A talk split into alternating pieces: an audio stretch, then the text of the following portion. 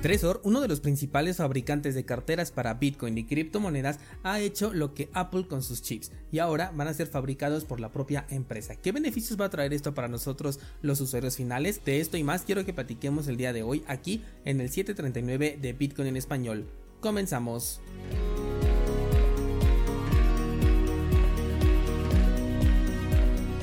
El precio de Bitcoin en el marco temporal de una semana no consiguió romper el nivel de resistencia, estamos todavía por debajo de la media móvil de 200 periodos y tenemos una vela de indecisión que bueno pues no nos deja ver todavía cuál será el siguiente movimiento. Como ya sabes una vez que se rompa el nivel de resistencia bueno pues podemos buscar un objetivo ahí en los 30 mil dólares y por debajo en caso de que no se rompa bueno pues tenemos eh, puntos importantes a considerar como por ejemplo los 19800 que es donde se encuentra en este momento la media de 20 eh, periodos, la cual para mí marca un cambio de tendencia si es que el precio pasa por debajo. Abajo de esta media móvil tenemos el nivel de los 18.000, este sí es fijo con este punto de soporte y bueno, todavía ya más por debajo pues tenemos un mini canal en el que estuvo oscilando el precio durante un par de meses. Cualquier cambio importante o drástico te lo hago saber a través de Instagram, así que no olvides seguirme por allá. Vámonos con la información y quiero comenzar con, una, con un tema ya bien conocido por todos y es que la red de Solana se ha vuelto a caer.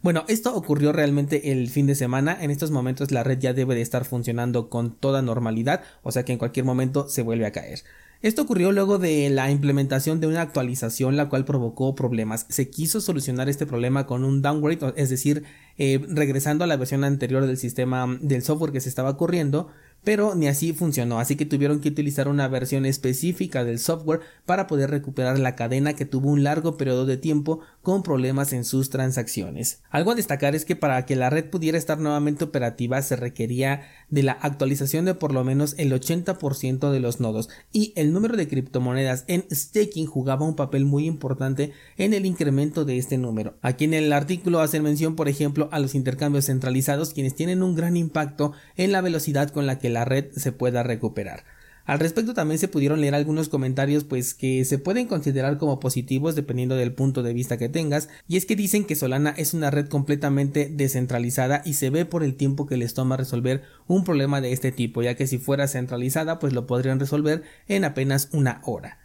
Eh, hay que recordar que la centralización no es un switch que está encendido o apagado, es más bien una barra de progreso y en este caso con Solana sí estamos hablando de una red distribuida, pero como en el mismo comentario dijeron, los servicios centralizados tienen un poder importante debido a la enorme cantidad de tokens que manejan. Esta nota nos deja varias cosas por analizar. La primera es valorar la importancia de que las actualizaciones en el software no sean tan consecutivas porque cuando son así pues salen con problemas como en este caso, no son bien revisadas y pueden tener fallos muy importantes. Ahorita no pasó a mayores pero podrían poner en riesgo el dinero de la gente también. El segundo punto es que el modelo de prueba de participación tiende a la centralización. Esto porque favorece a quien tiene un mayor poder adquisitivo y jamás vamos a poder competir contra las ballenas en este caso. Esto nos sirve muy bien como ejemplo para ver por qué en Bitcoin casi no hay actualizaciones y aún con esta distancia entre una y otra, fíjate lo que pasó por ejemplo con los ordinals, que ahorita todos están ya un poquito más calmados porque ya se les pasó el hype, ya la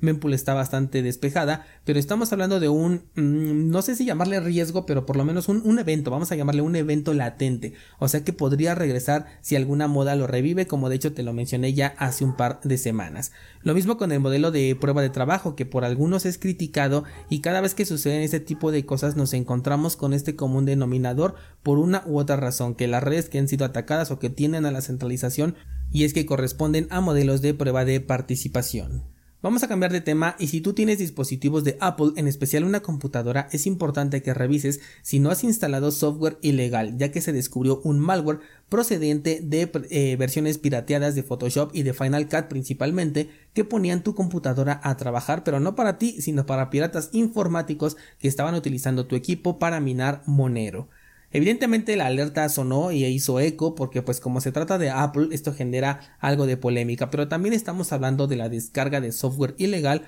por parte del usuario, por lo que tampoco me extraña mucho que tengan esta clase de malware, así que si has utilizado esta clase de software te sugiero que revises tu computadora.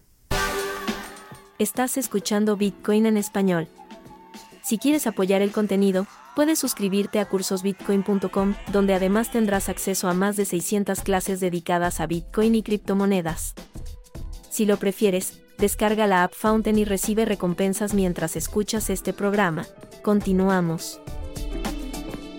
Vamos ahora con la nota de los chips Wrapper, que son dispositivos que le brindan una mayor seguridad a las carteras Trezor, estas carteras en hardware para guardar Bitcoin y criptomonedas. Recientemente la empresa Shapeshift, que es la que está detrás de estos dispositivos, informó que había tomado el control total sobre la fabricación de estos chips, con lo cual ya no van a depender de terceros, sobre todo en estos tiempos en los que chips de silicio están escasos en el mercado, que ya no tanto como en años pasados, pero todavía hay por ahí algunos estragos. Además, esto es muy bueno porque eh, de esta manera el control de la seguridad ya está completamente en las manos de Trezor, que es pues la empresa principal, ¿no? Ellos pueden controlar el proceso de principio a fin de la creación de sus carteras y esto se va a traducir a una mayor seguridad para nosotros, para el usuario final, quienes lo vamos a utilizar para resguardar ahí nuestro dinero. Esto me recordó mucho, por ejemplo, a lo que hizo Apple en los últimos años sobre abandonar el uso de procesadores de Intel y pasando a unos que estaban creando ellos mismos, controlados completamente por la marca, lo cual les vino de maravilla. Con Trezor creo que el nivel de seguridad de esta cartera ya la podemos subir un escalón ahora que va a controlar esta parte esencial para la seguridad de sus dispositivos, sobre todo en la eh, en la siguiente ronda de fabricación, aunque al menos en el comunicado oficial solamente se hace mención al Tresor modelo T y esta empresa cuenta con otro modelo que es el modelo One, que de hecho para mí es el más popular porque es el más económico y cumple perfectamente con las funciones de una cartera en hardware. Eh, vamos a asumir entonces que solamente el modelo T va a contar con este añadido de la fabricación eh, autónoma de los chips, así que considéralo si es que piensas adquirir una de estas carteras. Personalmente, si tuviera que volver a elegir una cartera de estas, porque yo ya tengo el modelo One, eh, repetiría mi elección, me iría nuevamente por el One aún con esta em, noticia que la verdad pues sí es bastante buena, porque hasta el momento yo no he tenido ningún problema con este modelo de cartera en hardware ha aceptado todas las criptomonedas que en su momento le quise almacenar y ahora que se puede convertir a Only Bitcoin, pues ya ese incentivo que tiene el modelo T de contar con una mayor aceptación de criptomonedas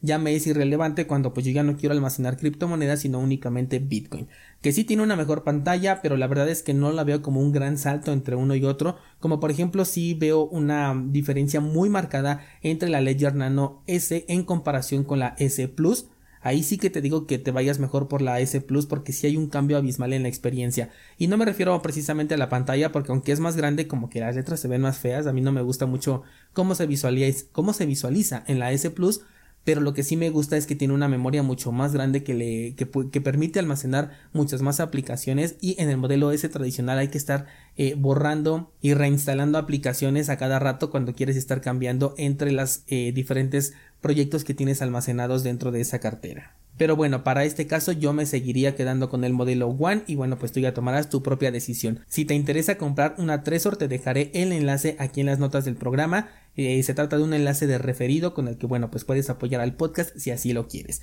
¿Qué opinas de centralizado? ¿Te gusta esta cartera o prefieres otra? ¿Consideras que mm, todos los fabricantes de carteras deberían de tener el control total de la fabricación de cada una de las piezas sensibles o si se le puede confiar a otra empresa con altos estándares de calidad la fabricación de estos chips, por ejemplo. Házmelo saber por favor en los comentarios o bien en el grupo de Discord. Por el día de hoy sería todo. Muchas gracias y hasta mañana.